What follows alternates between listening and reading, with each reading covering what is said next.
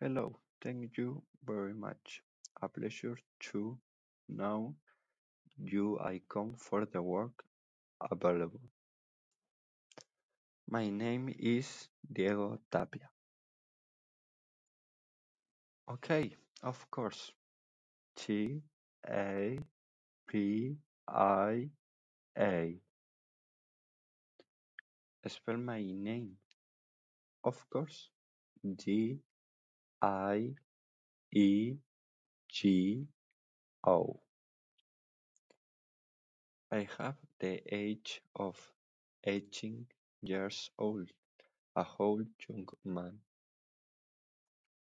Of course, my number phone is uh, one five seven two seven one four eight.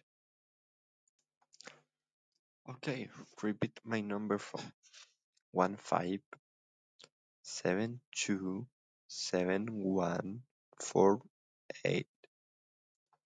If of course I have an email. Okay, I'm I'm going to spell it out. D I E G O T A P I A at G M A I L dot C O M.